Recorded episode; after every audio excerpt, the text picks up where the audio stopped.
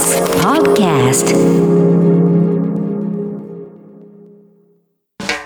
発信型ニュースプロジェクト。荻上チキ。セッション。ここからは最新のニュースをお送りするデイリーニュースセッションまずはこちらのニュースからです。18歳以下への10万円相当の給付を含む今年度補正予算案を閣議決定政府は18歳以下の子どものいる世帯に10万円相当を給付するなどの経済対策を盛り込んだ今年度の補正予算案を今日夕方に閣議決定します。政府はこの10万円相当の給付について年収960万円の所得制限を設けた上で現金5万円とクーポン5万円相当を支給する方針を決めましたが中学生以下に先行して行う現金5万円の給付は今年度の新型コロナ対策予備費から支出。補正予算案には残りの5万円分のクーポンや高校生世代への給付の経費として1兆2162億円を計上します。このほか売上が減った中小企業への支援金や住民税非課税世帯への給付金なども盛り込まれ追加の歳出は一般会計で31兆5627億円に上ります。南アフリカで新たな変異ウイルスが拡大。南アフリカの保健当局は25日最大都市ヨハネスブルクなどがあるハウテン州を中心に新型コロナウイルスの変異ウイルス B11529 が急拡大していると明らかにしました。ウイルスには30を超える変異があり、感染力がデルタ株よりさらに強かったり、免疫による攻撃を一定程度すり抜けたりする恐れがあるとしています。ただ、重症化率やワクチンの効果への影響などは分かっておらず、WHO 世界保健機関は26日に会合を開き、対応などを話し合う見通しです。一方、松野官房長官は今日の記者会見で、南アフリカで急拡大する変異ウイルスについて、国内では確認されていないと明らかにしました。また、対象国地域からの入国制限に関し、迅速かつ適切に対応していくと述べました。臨時国会、来月6日月曜召集。松野官房長官は衆議院と参議院の議院運営委員会理事会に出席し、次の臨時国会を来月6日に召集する日程を正式に伝えました。この臨時国会では政府が取りまとめた経済対策の裏付けとなる今年度の補正予算案などが審議される予定で岸田内閣では初めてとなる本格論戦が行われることになります。また国会議員に月額100万円支給される文書通信交通滞在費を日割り支給に変更する改正法案も成立する見込みです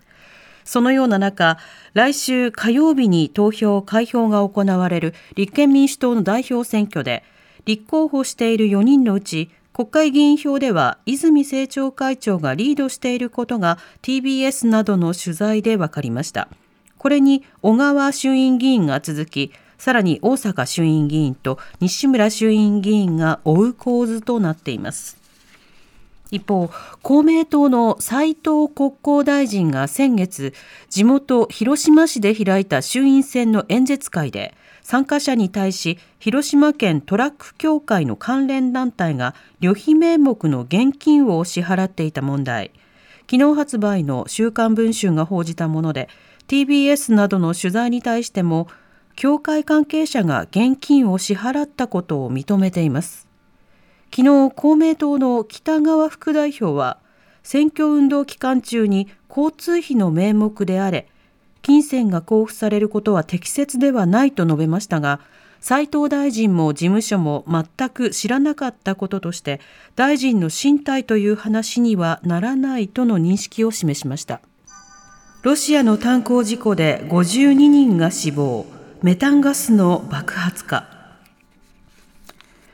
ロシアの西シベリアにあるケメロボ州の炭鉱で25日火災が発生し、ロシア国営のタス通信などは当局者の話として救助隊員6人を含む52人が死亡したと伝えました。捜査当局はメタンガスによる爆発が起きた可能性があるとみて調べていてさらに爆発の恐れがあるとして救助作業は中断されています。火災が発生した時炭鉱の中では285人が働いていましたが中に取り残されている35人と不明の救助隊員3人の生存も絶望的とされ捜査当局は安全管理に問題があったとみて経営幹部3人を拘束しました。金融庁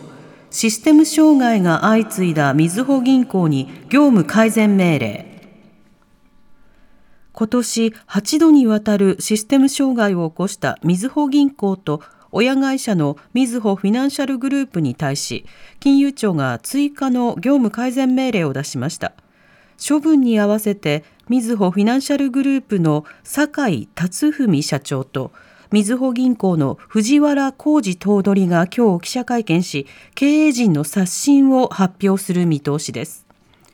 一方、先月大規模な通信障害を起こした NTT ドコモに対し、総務省が井元幸社長を呼んで行政指導を行いました。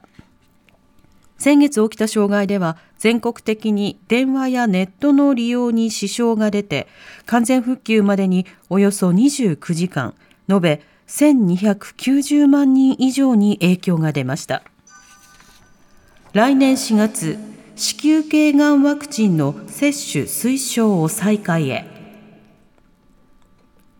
子宮頸がんなどの原因となるヒトパピローマウイルス HPV の感染を防ぐワクチンについて厚生労働省は今日来年4月から積極的な接種推奨を再開することを決め自治体に通知しました。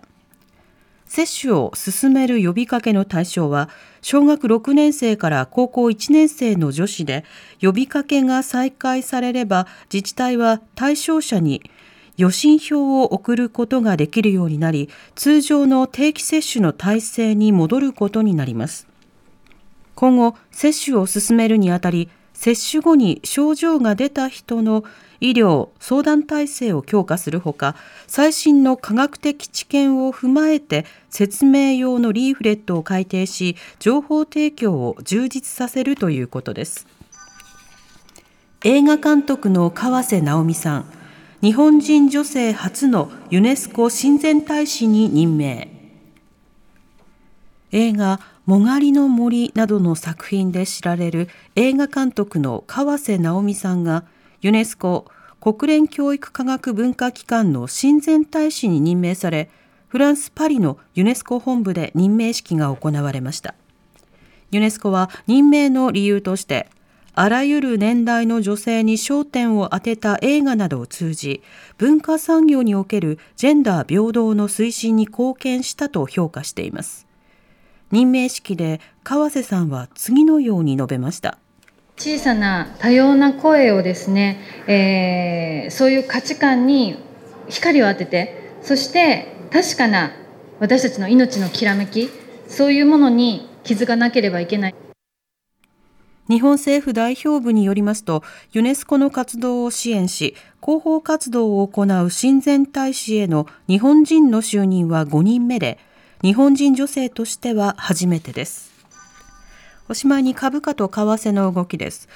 今日の東京株式市場は南アフリカで新型コロナの新たな変異ウイルスが確認されたことで景気の先行きへの警戒感から売り注文が膨らみ下げ幅は一時800円を超えました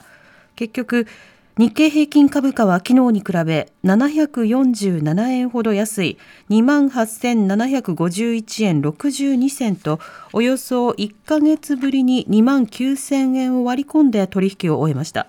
一方東京外国為替市場円相場午後4時現在1ドル114円58銭から59銭で取引されています。TBS ラジオ。TBS ラジオ荻上チキ。荻上チキセッション